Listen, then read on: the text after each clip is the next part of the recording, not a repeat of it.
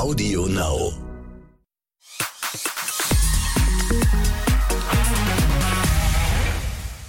Hallo und herzlich willkommen zu Exklusiv der Podcast mit mir. Ich bin Bella Lesnick. Schön, dass ihr dabei seid. Und heute, ja, wird es wahrscheinlich ähm, eine etwas ernstere Folge als sonst, aber das Thema ist auch einfach sehr, sehr wichtig. Anna Wilken kennt ihr vielleicht von Instagram oder auch von ihrer Zeit bei Germany's Next Topmodel.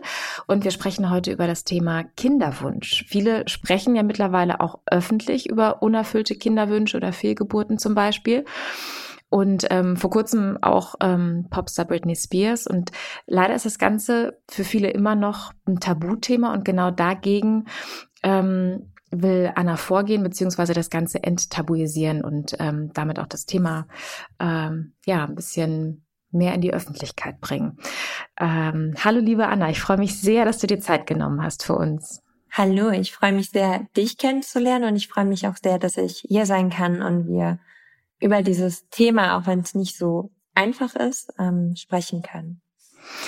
Wie nimmst du denn eigentlich solche Schlagzeilen, wie die zuletzt zum Beispiel von Britney Spears war? Das ist ja eine also schlimme, schlimme, traurige Nachricht. Ähm, würdest du sagen, dass es aber trotzdem gut ist, dass Britney Spears das öffentlich gemacht hat und ähm, darüber gesprochen hat und sich dazu geäußert hat? Ich persönlich finde sowas generell immer gut, wenn äh, Personen, die in der Öffentlichkeit stehen, einfach ehrlich sind und auch die Schattenseiten vom Leben zeigen und sowas halt nicht unterm Tisch kehren. Mir tat das natürlich gar keine Frage total leid und gerade wenn man das selber schon erlebt hat, dann weiß man ja auch ein Stück weit, wie die Person sich gerade wohl fühlen muss und auch wenn man weiß, wie es ist, sowas in der Öffentlichkeit zu äußern, weiß man auch, wie die Person sich fühlen könnte, weil das auch nicht immer so einfach ist. Also man bekommt halt eben auch viel Feedback, Feedback, welches man manchmal vielleicht gar nicht so haben will, Anschuldigungen und Co. gibt, gibt ja immer diese Leute. Aber trotzdem ist es unglaublich wichtig, darüber zu sprechen, ähm, weil die Thematik ist halt da. Also eine von drei Frauen hat im Schnitt eine Fehlgeburt in ihrem Leben, also mindestens eine. Und das ist super viel. Und trotzdem hat man irgendwie das Gefühl, dem ist gar nicht so. Hm. Was würdest du denn sagen, was das Wichtige daran ist, darüber zu sprechen? Also, weil ich hatte jetzt gerade so die Regung, ähm, dass man sich sehr, sehr alleine fühlt, glaube ich, weil man sich vielleicht schämt, weil man vielleicht das Gefühl hat, man hat was falsch gemacht, was natürlich Quatsch ist. Ähm, was würdest du sagen, ist das, das Wichtige daran, dass das Öffentlichkeit bekommt, dass darüber gesprochen wird, dass es eben enttabuisiert wird? Also ich glaube, im Allgemeinen ist es wichtig, dass einfach auch keine doofen Kommentare mehr zu dieser Thematik kommen und dass mehr Menschen auch nachvollziehen können, was bei einer Fehlgeburt passiert und dass auch eine Fehlgeburt vor der zwölften Woche schlimm ist für eine Frau und das nicht nur ein Zellhaufen ist, so wie viele dann immer sagen und das generell einfach nicht so versteckt wird. Das ist einfach ein Teil unseres Lebens. So einige Frauen oder einige Wunder haben das Glück, auf die Welt zu kommen und andere leider nicht, ja. Und ähm, darüber. Sollte man genauso reden dürfen wie darüber, wenn es endlich klappt und es endlich da ist und das Wunder da ist. Und für einen persönlich finde ich auch einfach, also mir persönlich hat das immer geholfen, drüber zu sprechen, sei das jetzt mit meinem Umfeld oder natürlich, weil ich eh in der Öffentlichkeit stehe und ja mein Leben teile, teile ich auch das. Ich will damit jetzt nicht sagen, dass, dass jede Betroffene direkt das bei Instagram posten muss oder soll, um Gottes Willen, aber ich finde halt, je mehr man das versteckt und so tut, als wäre alles in Ordnung, desto schwieriger wird's mit der Thematik. Mhm. Du setzt dich ja auch sehr für das, für das Thema Kinderwunsch ein und warst jetzt auch, ähm, ist noch gar nicht so lange her, vor dem Europäischen Parlament. Warum, warum war dir das so wichtig? Warum hast du das gemacht? Mit dem EU-Parlament oder mit dem Einsetzen für, für den unerfüllten Kinderwunsch? Mm, mit dem EU-Parlament. Vielleicht fangen wir damit an. Beim EU-Parlament war das so, dass ich ähm, März zum Weltfrauentag mit denen online so eine Art Workshop ähm, gegeben habe. Und ich dann einfach von denen eingeladen worden bin und ich diese Chance einfach gerne ergreifen wollte, weil man die Möglichkeit ja nicht äh, immer hat, mit irgendwelchen Abgeordneten oder PolitikerInnen äh, zu sprechen. Also das mache ich ja auch nicht täglich und ich bekomme ja viel Feedback aus der Community. Ähm, es gibt die Kivo für alle Petitionen mittlerweile, wo meine Freundin Sarah und ich uns für eine faire Kostenübernahme einsetzen. Und auch wenn ich da jetzt natürlich keine Gesetze verändern konnte durch meinen Besuch, was ja absolut klar ist, ähm, ist es, glaube ich, trotzdem nicht verkehrt, sich irgendwie bemerkbar zu machen und auch so ein bisschen zu hören, was vielleicht auch auf EU-Ebene machbar ist. Ich meine, EU-Parlament oder hier unser Bundestag, das sind natürlich auch nochmal zwei, ein bisschen zwei verschiedene Paar Schuhe. Ähm, aber was da eventuell auch schon im Gange ist, wo da der Fokus drauf liegt, ähm, welche Empfehlungen die mir vielleicht auch geben, das fand ich ganz interessant. Und, ähm, und wie, wie war das? Also war das, ähm, hast du das Gefühl, oder anders, wie, wie, wie war dein Gefühl, hm, wie, wie das Thema aufgenommen wurde? Also ich meine, das, das war ja sozusagen da, da aufgesetzt, das Thema. Ähm, aber hattest du das Gefühl, dass das, ähm, ja, dass das auch was bewegen kann, dass das klar, dass du da jetzt, hast ja auch gesagt, kein Gesetz jetzt irgendwie ähm, in die Wege leiten kannst, aber hattest du das Gefühl, so rausgegangen bist, ich habe, das war gut und das war wichtig, ich konnte, ich konnte was bewegen, in, in welcher Form auch immer? Ich glaube, jede Person, die mit irgendeinem Thema an einen Politiker oder an eine Politikerin rantritt und wirklich aus tiefstem Herzen und vielleicht auch mit einer persönlichen Geschichte auf die Dringlichkeit der Thematik hinweist, ist irgendwo ein Erfolg, weil das wird irgendwo, wird das in den Gedanken, sag ich mal, bleiben von den PolitikerInnen. Und ich habe natürlich ja auch nur welche getroffen, die sich auch mit der Thematik irgendwo beschäftigen oder sich dafür einsetzen und auch auskennen ähm, oder irgendeinen Bezug dazu haben. Hm. Ähm und was, was würdest du sagen, ist für dich ähm, das Wichtigste, warum du persönlich dich für das Thema Kinderwunsch so einsetzt? Weil das war ja auch das, ne, dass du ähm, für eine faire Kostenübernahme hast du eben schon erwähnt, dass du dich da engagierst. Warum, warum ist dir das so eine, so eine Herzensangelegenheit? Mir ist das wichtig, weil ich selber immer wieder erfahre und auch vor allem in der Zeit, wo wir, also mein Mann und ich nicht darüber geredet haben. Wir haben zwei Jahre lang gar nicht über unseren unerfüllten Kinderwunsch geredet. Auch die ersten künstlichen Befruchtungen, das wussten vielleicht eine Handvoll Leute, dass wir das machen.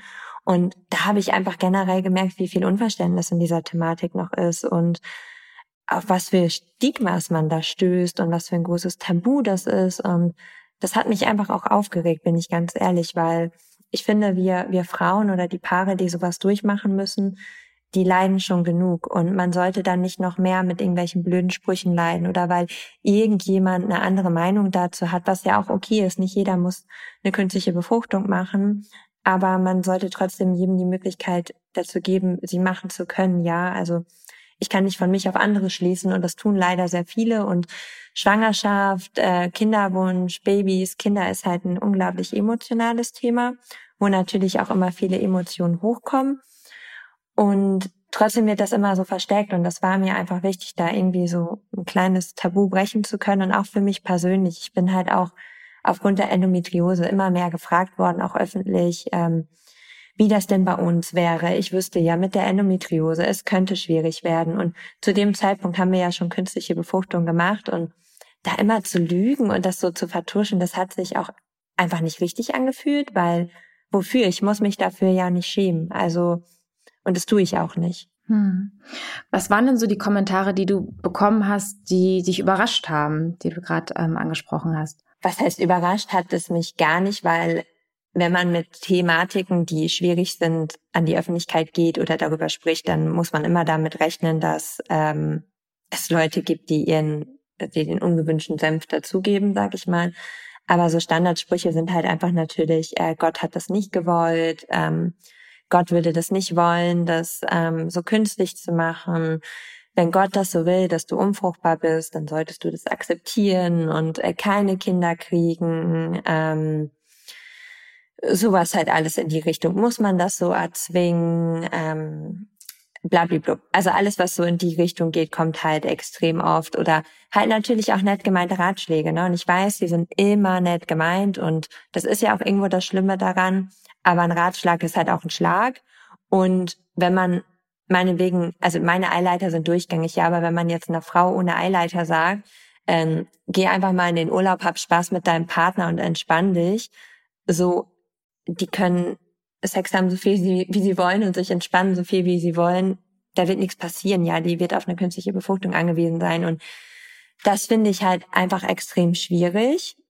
Und ich finde, da sollte man empathischer werden und nicht irgendwelche Tipps, die man bei der Cousine von der Nachbarin mitbekommen hat, einfach irgendeiner Person raushauen, auch wenn es nett gemeint ist, ja. Aber es ist nicht, kommt nicht immer nett an. es bleibt halt auch einfach sehr übergriffig. Also egal wie nett man das formuliert. Ne? Ja. Ne? Also es ist ein sehr intimes, sehr nahes Thema und dann einfach sich da, ähm, äh, weiß ich nicht, frei zu fühlen, jemandem den Tipp zu geben. Also ich, ne, das ist so, man kann ja auch warten, bis man gefragt wird. Also ich bin da auch mal ein bisschen, ich finde das schwierig auch, so dieses, äh, weiß ich nicht, ja. diesen Impuls, den man vielleicht ja auch tatsächlich, wie du sagst, nett in sich hat, ne, weil man irgendwie helfen möchte oder so, ne, aber ähm, voll vielleicht sich das einfach aber mal ich ich finde das auch ein Stück weit übergriffig wie wie du sagst. Und es liegt auch daran weil ich bin selber auch eine sehr vorsichtige Person. Also ich frage zum Beispiel immer ob die Person einen Tipp hören wollen würde oder was was ich mal gehört habe. Und ich finde man impliziert oder die implizieren ja auch mit den ganzen Tipps ja auch irgendwo so ein bisschen ein Schuldgefühl. Also es ist ja auch irgendwo eine Schuldfrage aller, ja, weil du dich noch nicht entspannt hast oder weil du noch keine Tonne Kurkuma zu dir genommen hast, äh, klappt es nicht. So, und daran denken viele halt nicht. Und natürlich stehen Betroffene sehr nah am Thema und man nimmt dann auch mal sicherlich gewisse Dinge sich zu nah, das darf man auch nicht vergessen. Aber auf der anderen Seite kommt natürlich auch immer, ja, du sprichst öffentlich darüber, Anna. Ähm, du musst ja dann damit rechnen, dass da was kommt. Aber nee, also wenn, wenn ich Dinge bei Instagram sehe, wo ich mir denke, boah, da könnte ich jetzt vielleicht helfen oder so, ich würde trotzdem nicht so übergriffig daran gehen. Also ich würde es halt anders machen oder vielleicht auch gar nicht. Hm. Hast du da vielleicht einen Wunsch oder eine Botschaft, die du, die du ähm, die du merkst, dass du, dass du die äh, in dir hast, was das angeht, was, was du gerne mitgeben würdest an alle, die vielleicht ähm, so einen Impuls haben, was zu sagen, also wie es angenehmer ist sozusagen für Betroffene, wie damit umgegangen wird? Einfach vorher zu fragen, ob man das gerade hören möchte. Wenn man gerade eine gescheiterte ICSI, also künstliche Befruchtung hatte oder gerade eine Fehlgeburt hatte, dann will man nicht einen Tag später Tipps hören. Ähm, oder wenn man gerade selber am Hoffen und am Bangen ist, möchte man auch keine keine Tipps hören und vielleicht einfach vorher fragen, einfach versuchen, einen Zugang zu finden. Das ist ja nicht so, dass man abblocken möchte oder dass einem das nicht interessiert. Und es gibt oft auch tolle Tipps. Ja, also ich habe schon viel Wertvolles auch von FollowerInnen bei Instagram wirklich mitgenommen. Ähm, aber die Art und Weise, der Ton macht halt einfach die Musik auch einfach ein bisschen, ne? Und vielleicht einfach wirklich gezielt fragen, möchtest du das gerade hören? Was kann ich gerade für dich tun? Ähm, einfach mit einem zu schweigen, zu reden, zu lachen, zu weinen, einfach da sein. Jetzt gerade für nahestehende Personen. Hm. Und das sind ja gerade auch so diese, diese Momente, ne, die du gerade beschrieben hast, irgendwie, wenn, wenn man gerade die ähm, Info bekommen hat, dass es nicht geklappt hat, ne? Also dass, dass wenn man emotional sehr berührt und angefasst ist in so einem Moment. Und dir geht's dann ja oft so, dass du dann in Anführungsstrichen das Problem hast, weil du öffentlich drüber gesprochen hast, weil es ja auch Schlagzeilen gibt. Ich erinnere mich an eine, dass du bereits 50.000 Euro ausgegeben hast und immer noch nicht das gewünschte Kind da ist. Wie, ähm, das kann, also es können ja auch Momente sein, wo man sowas liest, ne, wo es einem ja, wo es einfach sehr unglücklich ist, wo es, wo es einfach gar nicht gut auszuhalten ist. Ne? Wie, wie gehst du damit um, dass du quasi immer damit rechnen musst, dass, dass, dass du Schlagzeilen vielleicht über dich liest, die sich, die dann nicht so, die sich nicht so gut anfühlen? Also erstmal rede ich ja erst, wenn ich reden will. Also ich poste ja nicht just in time, wenn die Klinik angerufen hat, die künstliche Befruchtung hat nicht geklappt. Also ich mache es ja dann, wann ich damit d'accord bin. Mhm. Und dessen bin ich mir natürlich auch bewusst, dass es Medien gibt, die Schlagzeilen eher in die Boulevardpresse mäßig machen und dass es Medien gibt, die vorsichtiger sind, ja. Und auch die Komment also die Kommentare sind ja meistens viel schlimmer bei den bei den Medien finde ich persönlich und so Dinge wie ähm, das mit den 50.000 Euro das habe ich ja auch gesagt also da das ist ja nichts was ich was mich irgendwie traurig machen könnte oder belasten könnte weil das sind ja auch Infos die ich rausgebe und da gehe ich halt auch gezielt mit um und ich würde jetzt keine Info rausgeben die mich extrem belasten würde, ja. Ähm, deshalb kann ich damit relativ gut umgehen. Womit ich nicht so gut umgehen kann, und das kam in letzter Zeit leider häufiger mal vor, wenn, wenn Dinge falsch dargestellt werden. Da bin ich ganz ehrlich, das finde ich nicht in Ordnung. Das finde ich auch nicht in Ordnung von öffentlichen Medien. Und auch FollowerInnen ziehen sich ja oft das, was sie hören und lesen wollen und überlesen gewisse Dinge.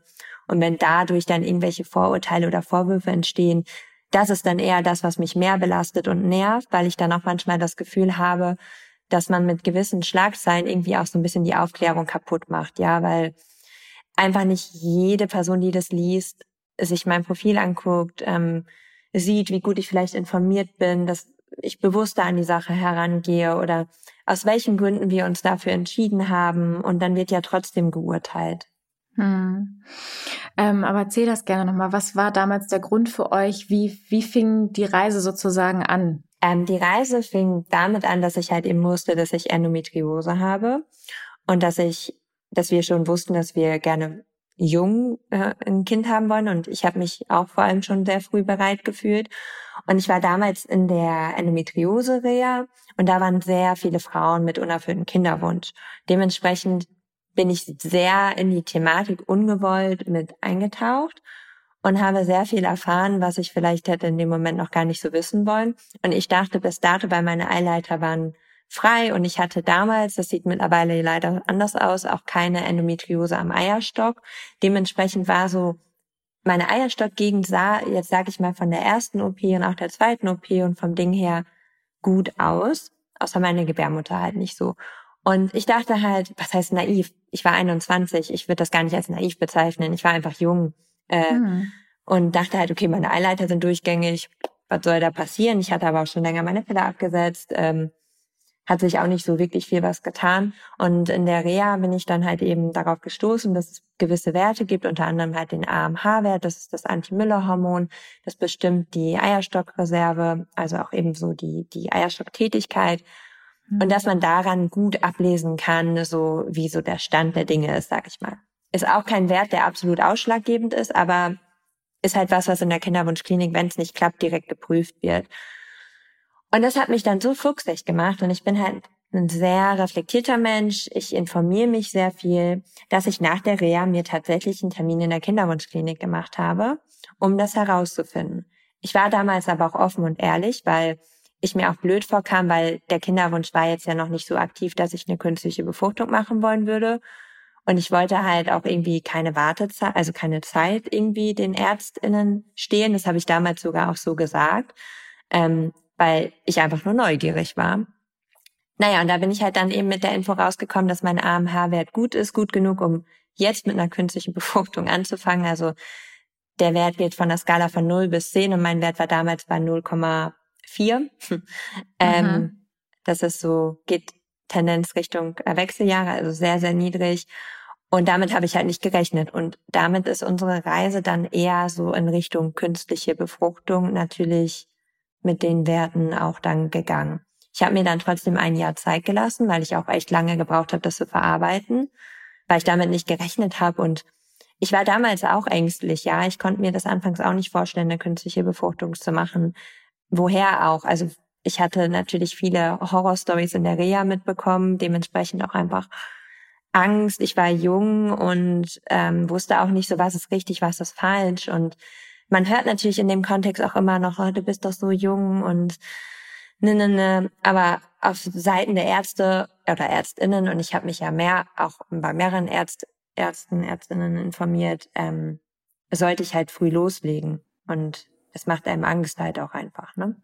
Also die Ärztinnen ähm, haben dann tatsächlich auch gesagt, dass das ähm, der Weg sein wird, also dass es wahrscheinlich auf in Anführungsstrichen natürlichem Wege nicht klappen würde mit mit einem mit deinem Kinderwunsch. Genau, also gar nicht mal auf natürlichem Wege, weil irgendwie meine Eileiter oder so zu sind, sondern weil ich einfach eher auf so eine Stimulation angewiesen bin, weil ich eben mhm. so schlechte und wenige Eizellen habe. Also meine erste Schwangerschaft war ja sogar auf natürlichem Wege aber tatsächlich halt mit einer Stimulation. Ähm, bei mir liegt das Hauptproblem nach wie vor einfach extrem bei den Eizellen und ähm, da kann man halt nur was tun, wenn man hormonell, ähm, sag ich mal, stimuliert. Natürlich auch mit Nahrungsergänzungsmitteln und Co. Aber das war so der, der Haupttenor. Hm. Und ähm, als, als dir das dann bewusst war, ähm, wie, also, also ich stelle mir das ganz fürchterlich vor, wenn man quasi noch nie irgendwie da so unbedarft ähm, losgelegt hat, irgendwie mit dem Kinderwunsch in Anführungsstrichen, sondern direkt irgendwie, ne, aus dieser Erfahrung da mit den, mit den Geschichten von den, von den ja, Patienten. Ja, aber so. das haben wir ja nicht, weil wir hatten ja schon vorher, also ich hatte meine Pille ja schon vorher abgesetzt. Also okay. ich hatte ja auch schon davor Ovulationstest und Co. ähm, sag ich mal, benutzt. Ähm, also es war nicht so, dass ich direkt in eine Kinderwunschklinik gesprungen bin, ohne jemals irgendwie meinen Zyklus kennenzulernen oder ohne das jemals komplett natürlich zu probieren. Hm. Und was, was ist der aktuelle Stand? Also was unter, unternimmst du alles? Was machst du, um, um den, ähm, ja, um schwanger zu werden? Was muss man, was muss man da machen oder was ist in deinem Fall? Ähm, genau, also da ist das Wort in meinem Fall halt sehr wichtig, weil ähm, man das nicht allgemein münzen kann. Klar kann man halt sagen, bei Paaren, wo es auf natürlichem Wege einfach absolut nicht klappen will, dass halt eben künstliche Befruchtungen in Frage kommen, IVF, ICSI, Inseminationen werden auch oft gemacht, ne, oder einfach hormonell gesteuerte Zyklen in der Klinik, aber verallgemeinern kann man da definitiv nichts. In unserem Fall, wir haben jetzt einige ICSIs gemacht, das ist eine Art der künstlichen Befruchtung und daraus sind sieben Embryotransfere resultiert. Ich habe halt sehr wenige Eizellen, deshalb ähm, hatte ich nicht immer die Chance, einen Embryo transferiert zu bekommen. Und bei den künstlichen Befruchtungen bin ich dann einmal schwanger geworden, halt eben leider auch mit einer Fehlgeburt. Und aktuell ähm, machen wir gar nicht so wirklich was. Wir haben uns nur im Ausland beraten lassen. Also die Möglichkeiten sind von bis, da würde ich jetzt auch ins Unendliche wahrscheinlich noch erzählen, gerade was wir alles gemacht haben, also an Diagnostik und Dingen, wir haben alles abgeklärt, was man abklären lassen kann. Wir haben alles gemacht, was für uns in Ordnung ist und im Rahmen ist zu tun. Ähm, ja. Und wie, wie ist der Moment, wenn, wenn dann so ein Embryo transferiert wird? Wie ähm, kannst du das beschreiben, wie es einem dann geht? Ob man dann irgendwie vorfreudig ist oder ob man ängstlich ist, weil man Angst hat, dass man, man sich zu früh freut, dass es dann irgendwie, dass man dann umso härter aufschlägt. Wie, wie, wie ist das?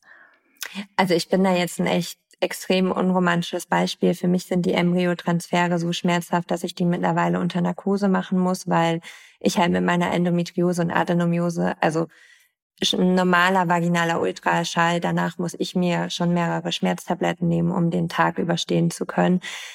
Deshalb ist meine Ansicht bei diesem Transfer natürlich, was das angeht, relativ unromantisch. Vor allem als die noch nicht unter Narkose gemacht worden sind, hatte ich einfach auch oft Angst vor den Schmerzen. Ähm, aber ansonsten hast du natürlich schon recht, man ist voll aufgeregt, weil man weiß, hey, da kommt jetzt das potenzielle Wunder zu einem zurück. Man kann bis zu drei Embryonen transferieren. Ich habe das auch damals bei Instagram gepostet. Man sieht halt, wenn man das nicht unter Narkose macht, ähm, auch wirklich wie so ein weißes Pünktchen in die Gebärmutter schwimmt. Also es wird halt mit einem Katheter reingespritzt. Ähm, ich finde, also es gibt natürlich auch Frauen, die sagen, dass es gar nicht weh tut. Ähm, ist halt unterschiedlich. Da bin ich einfach kein gutes Beispiel. Aber es ist natürlich schon schön, das zu sehen. Ja, wenn dann ein Ultraschall, der wird dann noch zusätzlich vom Bauch aus gemacht, damit die Ärztinnen halt auch sehen können, ob alles gut und richtig platziert ist. Ähm, und das ist schon irgendwie voll emotional. Und dann geht man halt erstmal raus und so im Kinderwunschkreis sagt man, dann ist man erstmal schwanger. Ärztinnen sehen das umstritten, aber so in der Kinderwunsch-Community nennt man das Pupu, das heißt Pregnant Until Proven Otherwise. Und ich habe das auch immer versucht, richtig zu leben und zu fühlen in dieser Wartezeit. Und natürlich bleibt das nicht aus, dass man sich auch Sorgen oder Gedanken macht oder wenn man sich dann mal freut, das ist wie, wenn man sich auf eine Wohnung bewirbt. Solange man den Mietvertrag nicht unterschrieben hat, hat man immer das Gefühl, man will sich nicht freuen. Ich will jetzt den Kinderwunsch nicht mit einer Wohnung vergleichen, aber äh, diese Vorfreude und dieses Tieffall, diese Tieffallenangst, das ist eigentlich so schade, weil das hat man ja irgendwie überall schon und da natürlich ganz besonders. Hm. Und ähm, wie wie hast du es geschafft oder ähm, ja loszulassen, als dann klar war, dass, dass, das, ähm, dass das nicht funktioniert hat. Ähm, weil das stelle ich mir tatsächlich auch emotional richtig richtig krass vor, ne? Also, weil wenn du auch sagst, irgendwie, ja, man, du hast dich dann auch schwanger gefühlt und so, um das eben halt auch nicht zu dämpfen und mitzunehmen und dann ähm, wie, also hat, hast du dann jetzt, weiß ich nicht, irgendwie ein Ritual gehabt oder irgendwie sowas, was du dir gemacht hast? Also hast du, wie hast du Abschied genommen? Also man muss da natürlich ganz klar differenzieren zwischen einer Fehlgeburt und einem gescheiterten Embryotransfer, weil das ist einfach nochmal eine ganz andere Hausnummer. Ähm, bei einem gescheiterten Embryotransfer tatsächlich habe ich meistens schon richtig intensiv gespürt, dass das nicht geklappt hat. Wobei ich da aber auch sagen muss, beim Embryo-Transfer im Oktober war ich mir auch sicher, das hat nicht geklappt. Und auf einmal kam der Anruf mit den Glückwünschen, dass ich schwanger bin. Also manchmal ist natürlich dann ist auch ein Schutzmechanismus. Aber meistens, natürlich ist man dann erstmal traurig. Ähm, und ich weine auch viel. Aber dadurch, dass ich vorher immer schon ein bisschen damit gerechnet habe oder versucht habe, damit zu rechnen, hilft mir persönlich das immer ein bisschen. Ähm, und ansonsten gucke ich immer, was mir gut tut. Also ein Ritual dazu finden ist immer ein bisschen schwer, finde ich, weil manchmal denkt man auch, okay, man kommt damit zurecht und dann haut es einen total aus den Socken. Ähm, ich gucke dann halt immer, dass ich einfach das mache, was ich an dem Tag gebrauchen kann. Sei es mit einer Freundin zu telefonieren, Zeit mit meinem Mann zu verbringen, alleine zu sein, einfach nur spazieren zu gehen. Ich bin dann auch oft so ein Typ, ich schnapp mir dann Oscar, unseren Hund, nehme mir Kopfhörer mit und gehe in den Wald. So. Und ich bin auch so ein Eigenbrötler, nennt man das so. Also mein Mann oder so Family kommt dann auch gar nicht so an mich ran. Also ich brauche dann so einen Tag, wo ich so voll für mich bin und dann versuche ich schon immer wieder so die nächsten Schritte anzugehen. Mhm. Also dass du quasi so in, in dir und mit dir abschließt, diesen. Ja, genau. Hm. Ja, kann ich sehr gut verstehen.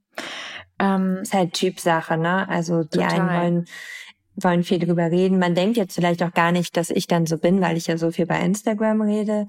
Aber ich brauche halt meine Momente, um das tun zu können. Hm. Ja.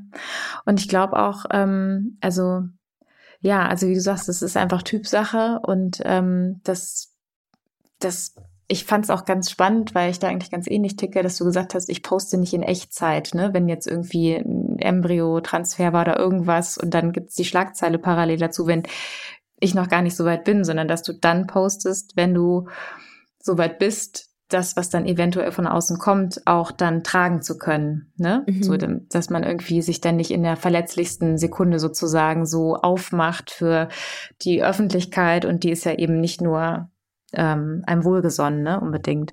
Ja. Ähm, ähm, hast du, ähm, kriegst du das von deinen FollowerInnen oder von, von anderen Menschen mit, dass, ähm, dass das, was du machst, dass du darüber sprichst oder auch ähm, andere Menschen, die in der Öffentlichkeit stehen, sie haben Britney Spears vorhin erwähnt, aber Charlotte Würdig zum Beispiel hat ja auch über das Thema gesprochen, Fiona Erdmann, Marie Nasemann und so, ähm, dass das, ähm, dass das hilft. Also wie ist das Feedback, was du dazu kriegst?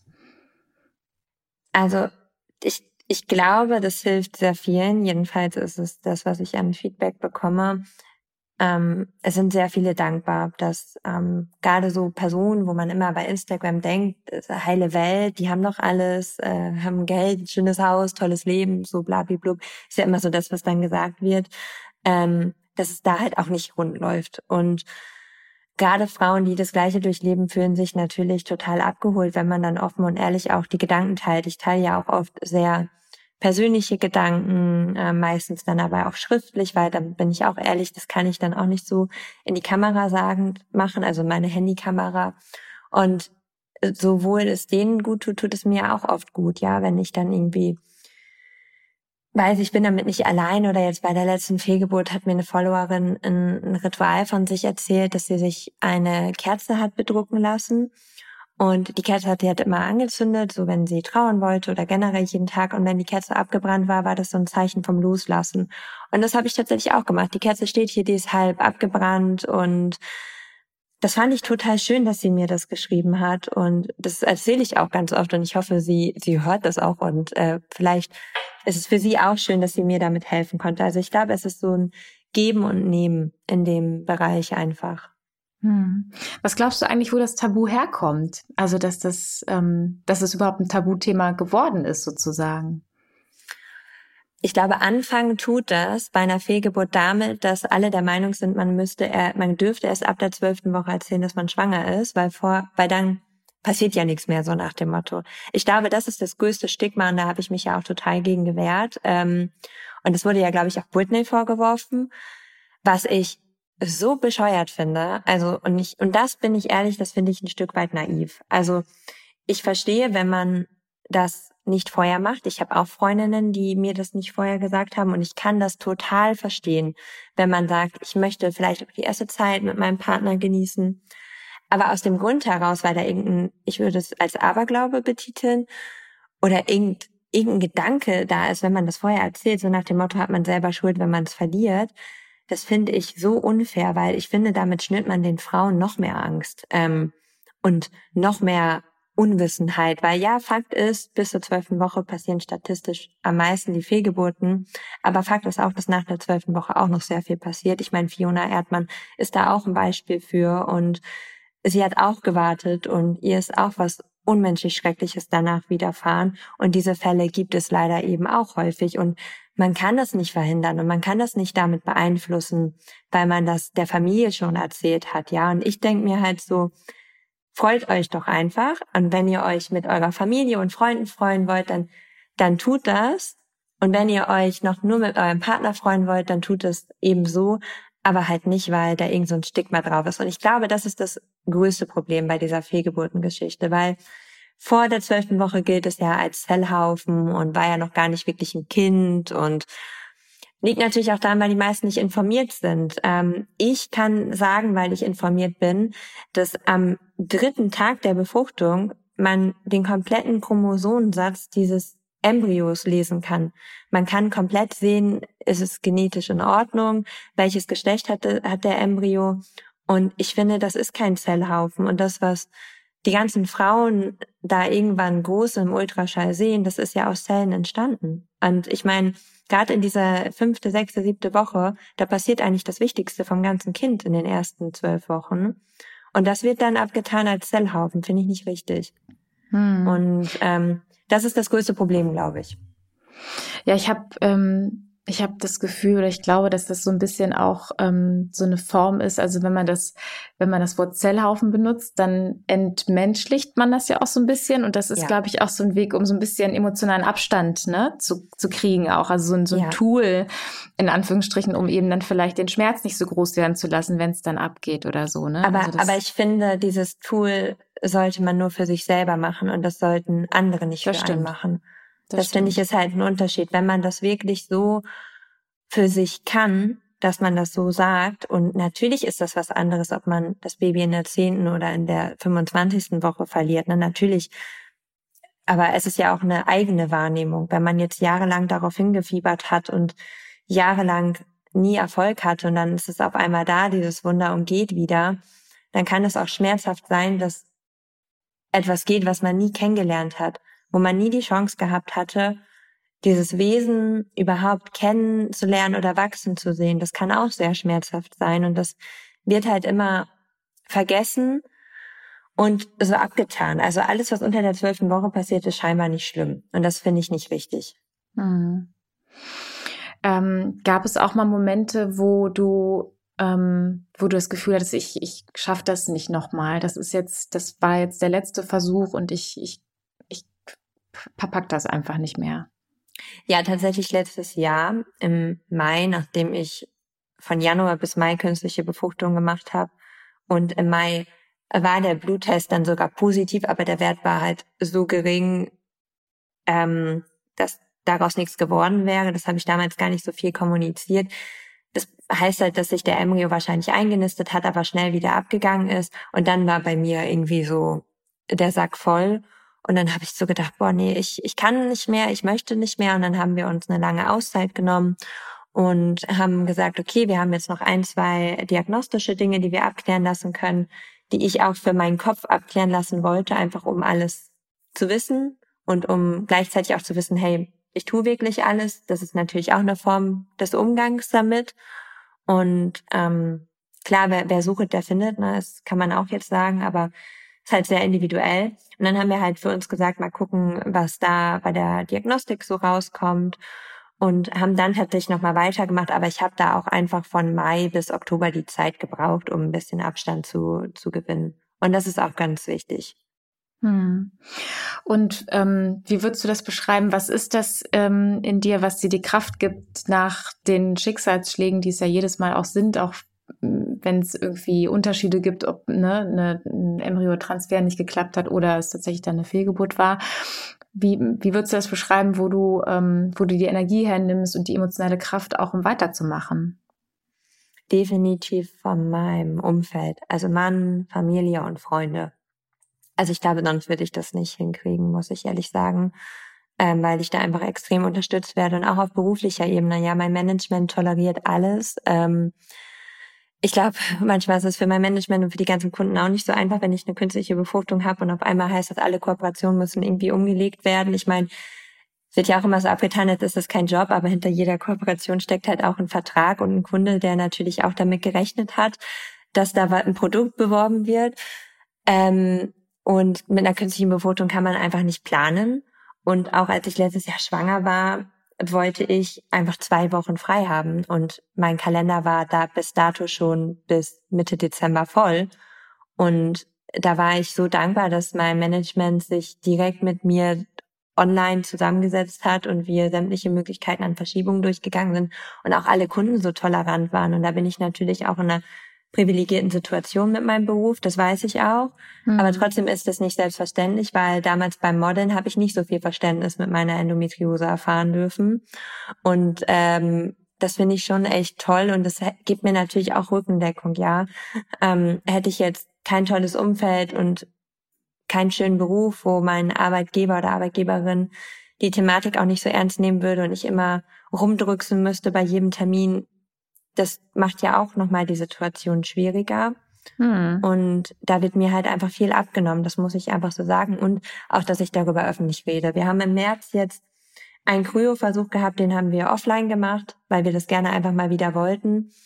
Es war die reinste Hölle. Ich war, ich war so froh. Ich habe dann irgendwann zu meinem Mann gesagt, es tut mir, ich kann das nicht, weil die ganze Zeit bei Instagram so zu tun, als würde es mir gut gehen und als würden gerade nicht 30 Millionen Gedanken in meinem Kopf rumschwören und als würde ich mir gerade nicht sich Medikamente reinpfeifen. Äh, das kann ich einfach nicht. Und das ist mir da auch nochmal bewusst geworden, das entlastet mich enorm, mhm. ähm, darüber zu reden. Und das ist natürlich auch komplett Typsache, ne? Also ja. ja.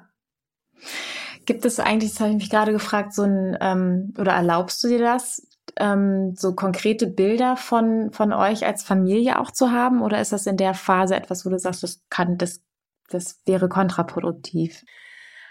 Ähm, jein, also tatsächlich mache ich das nicht so oft. Die einzigen Male, wo das jetzt sehr stark war, war, ähm, wir haben den Embryo, den ich äh, bei der Fehlgeburt im Dezember verloren habe, genetisch untersuchen lassen und dabei kam natürlich auch das Geschlecht raus und äh, das hat mich sehr aufgefühlt, aber auch im Positiven, weil ich irgendwie seitdem besser abschließen kann, weil ich halt eben wie du halt schon sagtest, die einen reden sich ein, das ist nur ein Zellhaufen, um damit umzugehen.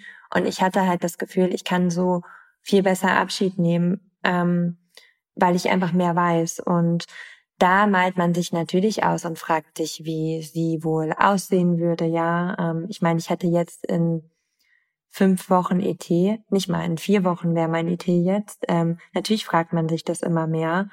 Ähm, und zum Beispiel jetzt ähm, beim Fußball, mein Mann war jetzt in Belgien ausgeliehen und die haben die Meisterschaft in Belgien gewonnen. Und beim letzten Spiel durften wir als Familie, also Familie von den Männern, alle aufs Spielfeld rennen nach, nach Abpfiff. Und als die ganzen Kinder da drauf gerannt sind, ne, da denkt man sich, es halt schon, das habe ich dann auch zu meinem Mann gesagt, also A, hätten wir jetzt schon ein Kind und das zweite wäre halt unterwegs. Ähm, oder eins, eins wäre definitiv jetzt unterwegs oder da. Und das wäre halt schon irgendwie schön, ne, wenn man das so sieht. Und ich weiß auch, dass, dass das für meinen Mann total schön wäre das, und auch für das kleine Wesen, das alles erleben zu dürfen. Und da stellt man sich das schon, in, also ich mir intensiver vor, ansonsten persönlich nicht. Das würde es mir aber auch schwieriger machen, als es mhm. eh schon ist. Ja, aber es gibt dann doch so Momente, ne, wo man dann irgendwie, wo die Bilder ja. einfach da sind, ne?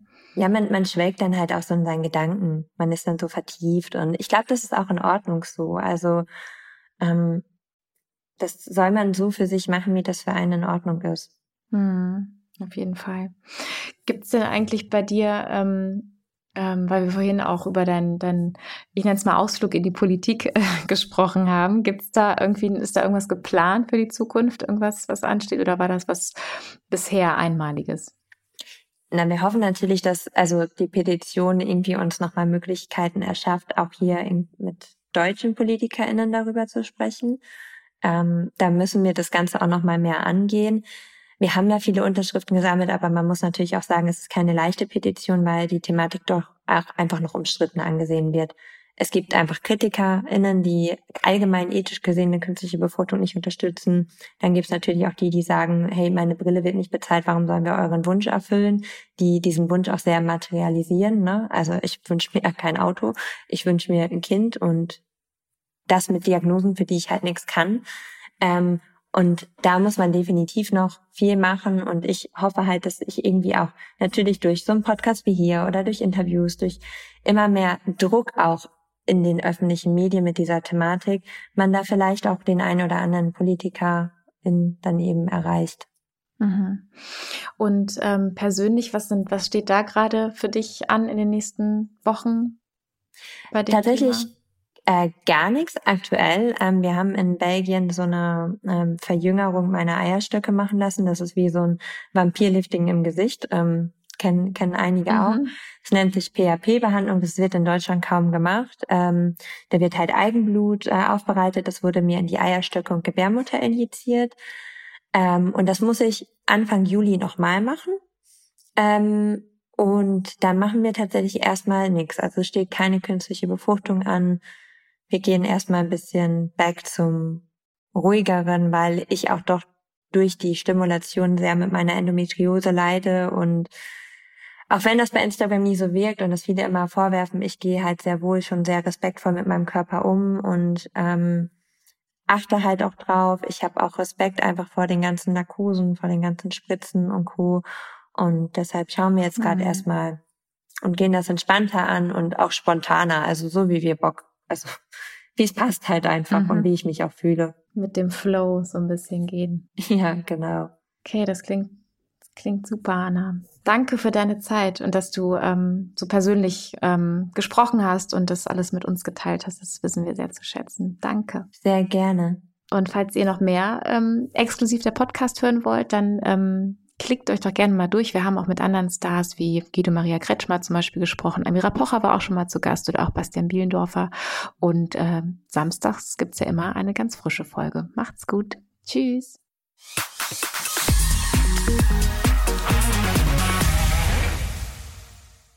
Audio Now.